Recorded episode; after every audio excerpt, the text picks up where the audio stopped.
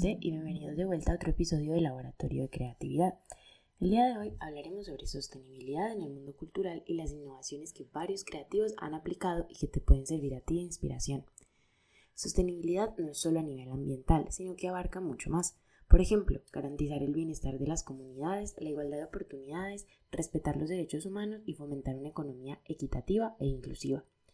Les quiero hablar de sostenibilidad porque es un tema actual que nos compete a todos, porque necesita de nuestro compromiso y participación. Es una responsabilidad comunitaria en la que no importa qué tan grande o pequeña sea la acción que realices, hace la diferencia, porque alcanzar nuestras necesidades del presente no debería comprometer a las generaciones futuras. Se habla de sostenibilidad en tres grandes aspectos. El ambiental, que abarca temas como la preservación de la biodiversidad y el cuidado del ambiente el económico que busca generar una rentabilidad responsable y el aspecto social que abarca todo el tema de justicia y cohesión social. La sostenibilidad busca armonizar el desarrollo humano con la preservación del medio ambiente y la justicia social, promueve el uso de energías renovables, la preservación de la biodiversidad, fomenta la equidad social y económica y las prácticas de consumo y producción sostenible. Y es aquí donde entra la industria arquitectónica. La construcción genera el 39% de emisiones de CO2, por eso es importantísimo que incluya prácticas sostenibles que abarquen desde el diseño hasta la vida útil del edificio. Como los arquitectos tienen la llave a un futuro más sostenible, las Naciones Unidas escribieron unos principios para el diseño y la arquitectura inclusiva y sostenible en el 2022, llamado la Declaración de San Marino, a la que el arquitecto inglés Norman Foster nombró como el equivalente al juramento hipocrático que hacen en el área de la salud. También dijo que la deberían firmar políticos, constructores y todo aquel que esté involucrado en el diseño y construcción de proyectos urbanos y arquitectónicos. Estos principios son centralidad en las personas, responsabilidad social e inclusividad, identidad cultural, valores y patrimonio, eficiencia de recursos y circularidad, seguridad y salud, respeto por la naturaleza y sus procesos naturales, neutralidad climática, reducir polución, Usar la tecnología para mejorar la calidad de vida, resiliencia, durabilidad, funcionalidad y previsión, asequibilidad y accesibilidad, redes de contactos y cooperación interdisciplinar y compromiso. La arquitectura está en constante búsqueda de soluciones innovadoras, desde edificios diseñados con la sostenibilidad en mente hasta edificios reciclados. Les doy algunos ejemplos. La nueva fábrica de la empresa de mobiliario noruego Vestre fue diseñada para emitir 50% menos gases de efecto invernadero, se usaron materiales responsables y se planteó el uso de energía eficiente. Luxury Frontiers, una compañía de campamentos de safari en ocho países africanos, buscan proteger un millón de hectáreas a través de proyectos con eficiencia energética, construcción respetuosa y colaboración con la comunidad. Lo que en 1963 fue una bodega en Hamburgo, Hoy es un edificio reciclado y reestructurado en 45 apartamentos, un spa, restaurante y terraza con vista panorámica de la ciudad y la sala de conciertos. Un edificio reciclado muy famoso es el Ateneo Grande Splendid de la ciudad de Buenos Aires. Abrió en 1919 como teatro con capacidad para 1050 personas. Después fue un cine que pasó las primeras películas con sonido en Argentina y finalmente pasó a ser la gran tienda de libros que es hoy.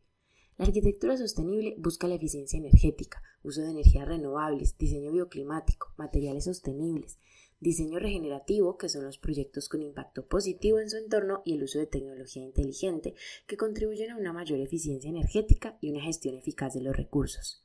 Las empresas líderes a nivel mundial son Foster Partners del Reino Unido, Snogeta de Noruega, Bjarke Ingels Group de Dinamarca, Renzo Piano Building Workshop de Italia y Gensler, que tiene oficinas en 53 ciudades del mundo. En Latinoamérica tampoco nos quedamos atrás. Empresas como Elemental, fundada por Alejandro Aravena, ganador del premio Pritzker, aborda los desafíos sociales y medioambientales en proyectos de vivienda social y diseño urbano. Hay ciudades que marcan tendencias sostenibles a partir de sus políticas gubernamentales, como Grenoble, en Francia y que fue nombrada Capital Verde por la Unión Europea, premio que se otorga por liderar el camino para una vida urbana amigable con el medio ambiente. El gobierno de Grenoble busca mejorar la vida urbana con acciones conscientes y muchas de las medidas fueron impuestas por los mismos ciudadanos. A eso yo le llamo un gobierno colaborativo bien hecho. Entre estas medidas están las calles peatonales del centro, avenidas para bicicletas, jardines urbanos, reemplazo del asfalto por materiales que permiten la infiltración del agua e hizo mejoras a los edificios públicos para mejorar su rendimiento. Otra gran ciudad es Copenhague, en Dinamarca, declarada Capital Mundial de la Arquitectura 2023 y que tuve el placer de visitar en el 2022 y puedo afirmar que es merecedora del título. Copenhague es una ciudad sostenible, humana e innovadora y además cuna de grandes arquitectos. Jack Ingalls, arquitecto, dijo, Copenhague se caracteriza por un entorno edificado pero cuidadosamente planificado. Se basa en comprender la vida de sus habitantes, por eso realiza proyectos ecorresponsables que no solo mejoran la calidad de vida, sino que buscan reducir la huella de carbono de la ciudad en, en un 70% para el 2030. ¿Ustedes qué opinan? ¿Creen que lo lograrán? La cultura es una habilitadora y conductora del desarrollo sostenible, ya que a través de ella se puede educar y sensibilizar a las personas y generar una participación ciudadana incluyente e igualitaria, las instituciones culturales como los museos son un gran espacio físico para llevarlo a cabo, además de que son los lugares encargados de la conservación y el cuidado del patrimonio. El sector cultural se mueve para lograr un mundo más sostenible. Por ejemplo, seis organizaciones europeas de artes visuales se unieron para colaborar en la creación de un manual para las instituciones de arte que quieran ser más sostenibles e inclusivas llamado Islands of Kinship buscan soluciones pragmáticas por medio de estrategias de unión, equidad y responsabilidad para obtener cambios permanentes. Plantea prácticas innovadoras que hoy son un desafío, pero que en unos años serán vitales para una operación mucho más sostenible. Japón ha creado el Centro Nacional para Investigación Artística, un centro integral para la sostenibilidad y promover internacionalmente el arte japonés, ya que hay expectativas de que las artes cumplen un rol creador de una sociedad más diversa, inclusiva y sostenible. Este centro tiene como credo conectar, profundizar y expandir el arte, más o menos como el laboratorio de creatividad busca crear, expandir y despertar, y busca promover el uso de las colecciones de museos, compilar y diseminar investigaciones, mejorar el aprendizaje y desarrollar una red de relaciones internacionales.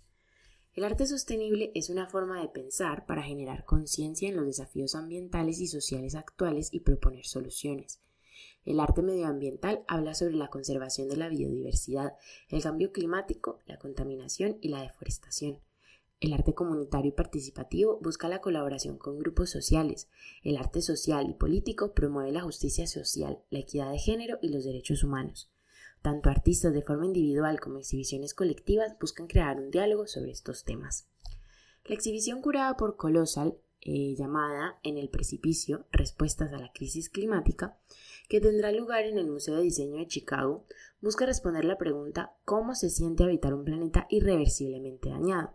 Diez artistas expresan su respuesta por medio del color, el tacto, información, materiales y texturas en distintos temas como los impactos del aumento de temperatura en, los glaciares y la migración forzada a causa de los desastres naturales. El artista Olafur Eliasson habla del cambio climático, energías renovables y la interacción entre el arte y la naturaleza por medio de sus instalaciones y esculturas.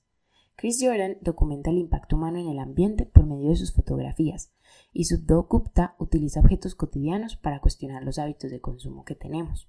En Colombia, artistas como Doris Salcedo, con sus obras que exploran la relación entre el ser humano y la naturaleza, José Alejandro Restrepo, con sus obras de multimedia en las que reflexiona sobre la fragilidad de los ecosistemas, y Clemencia Echeverry, que habla sobre la pérdida de la biodiversidad, son algunos de los artistas que yo llamo artistas sostenibles. El diseñador de moda Christopher Rayburn dijo, si podemos hacer cosas de cosas que ya existen y podemos hacer esas cosas reparables y duraderas, o si podemos hacerlas de materiales reciclados o materiales naturales, en teoría podrían volver a la Tierra.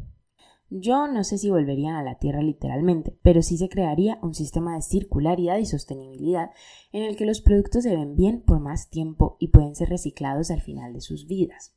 Hoy existe una conciencia climática en la que estamos exigiendo más de las marcas, de las empresas, de los diseñadores, de los arquitectos y de nuestros gobiernos.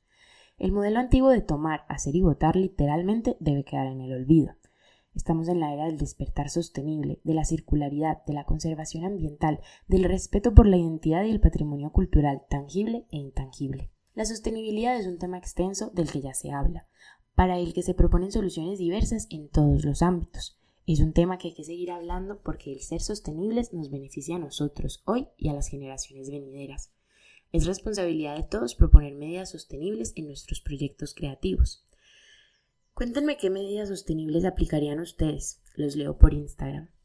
Yo, por ejemplo, quiero hacer proyectos bioclimáticos con propuestas de eficiencia de energía y reutilización de agua lluvia. Y creo que como arquitecta es mi responsabilidad pensar en proyectos de este estilo para cuidar el planeta. Considero que la sostenibilidad es un tema que hay que seguir hablando en todos los ámbitos. Es el tema del presente para cuidar el futuro. Y eso es todo por hoy amigos, gracias por unirse esta semana, nos vemos la próxima para crear, expandir y despertar, ser un laboratorio de creatividad.